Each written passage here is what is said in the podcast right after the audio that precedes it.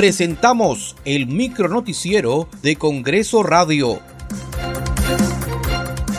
¿Cómo están? Les saluda Danitza Palomino. Hoy es viernes 1 de julio del 2022. Estas son las principales noticias del Parlamento Nacional.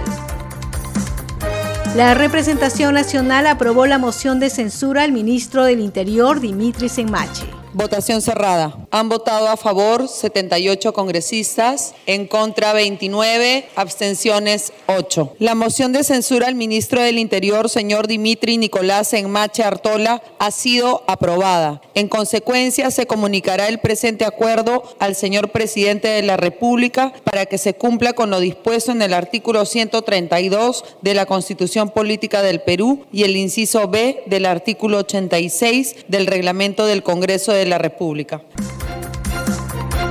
La Comisión de Fiscalización aprobó el informe final que contiene las conclusiones y recomendaciones de las investigaciones en torno a presuntos hechos irregulares que habría cometido el presidente de la República, Pedro Castillo, ministros de Estado y personajes del entorno presidencial.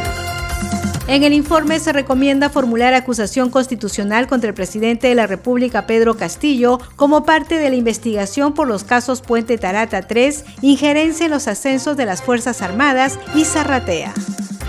Se ha llegado al informe final y, de que efectivamente el presidente sería el eh, cabecilla de una organización criminal y los brazos articuladores que, tenían eh, roles específicos serían los exministros eh, Juan Silva, Carrasco Millones, los sobrinos del presidente, Bruno Pacheco, los empresarios que han ganado estas licitaciones. Entonces, hay un trato directo contra estos eh, altos funcionarios, empresarios y familia cercana al presidente de la República.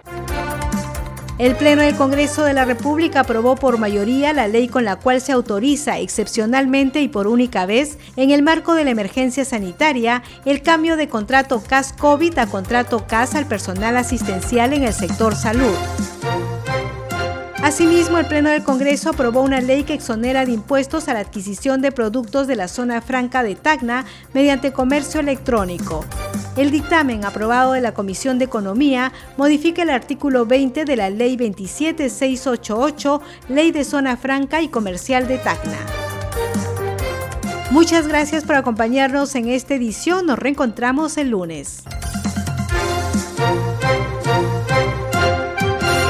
Hasta aquí el micronoticiero de Congreso Radio, una producción de la Oficina de Comunicaciones del Congreso de la República.